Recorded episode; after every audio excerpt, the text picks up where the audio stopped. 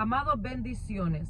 Uno de los propósitos cuando el Señor nos permite pasar por el desierto, por la prueba, por los momentos difíciles en nuestra vida, uno de los propósitos que Él tiene es el trabajar en nuestro carácter, es el formarnos. Y nosotros tenemos que aprender a identificar cuáles son aquellas áreas en las que nosotros debemos de cambiar, en las que debe de haber un cambio, en las que nosotros debemos de dejar que el Espíritu Santo nos moldee, nos quiebre, nos quebrante y que haga su trabajo, que haga lo que Él tenga que hacer. Amados, miren, nada de lo que el Señor hace es sin propósito. El Señor no está improvisando. Todo lo que el Señor permite en la vida de sus hijos, en aquellos que hemos confiado en Jesucristo como nuestro Señor y Salvador, tiene un propósito. Y sin duda alguna son propósitos de bien. Porque dice la palabra del Señor que todo obra para bien para los que amamos al Señor y que los planes que Dios tiene para nosotros son planes de bien y no de mal. O sea, amados, que cuando el Señor nos permite esos momentos difíciles en nuestra vida, es porque Él tiene propósitos de bien para nosotros. Y por muy difícil que parezcan los momentos, por muy difícil que sea la situación, por mucho que duela, por más que nosotros sintamos que no podemos con ella, por muy cansados que nos sintamos, tanto física como espiritualmente, como mentalmente, a veces pensamos que no vamos a poder con lo que nosotros estamos enfrentando, pero a pesar de todas esas cosas, yo le apuesto que hay un propósito de bien detrás de esa situación. Ahora bien, ¿cuál es el trabajo de nosotros? ¿Qué es lo que nosotros debemos de hacer? ¿Cómo nosotros debemos de cooperar con el Espíritu Santo? Tenemos que aprender a identificar cuáles son aquellas áreas en nuestra vida que nosotros debemos de dejar que el Espíritu Santo meta su mano de poder y empiece a moldear, empiece a enderezar y sobre todo empiece a quebrantar. El proceso no es fácil, el cambio es doloroso, nuestra carne lo va a resistir.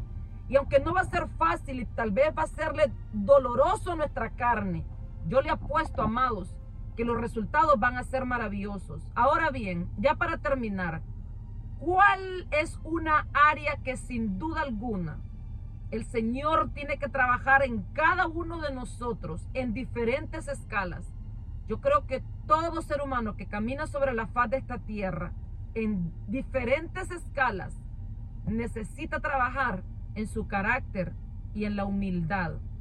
Es por algo que el Señor Jesucristo dijo, Aprended de mí, que soy manso y humilde de corazón, y hallaré descanso para vuestras almas.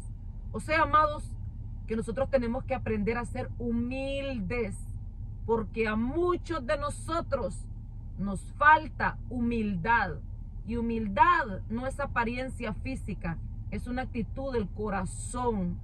Y nosotros tenemos que aprender a ser humildes, porque muchas veces, amados, hay soberbia, hay orgullo, hay vanagloria en nosotros. Y eso, amados, al Señor no le agrada y es un impedimento para nosotros poder crecer.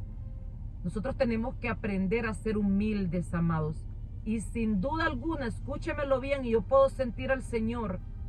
Lo más importante que Dios quiere que aprendamos en este proceso es a ser humildes.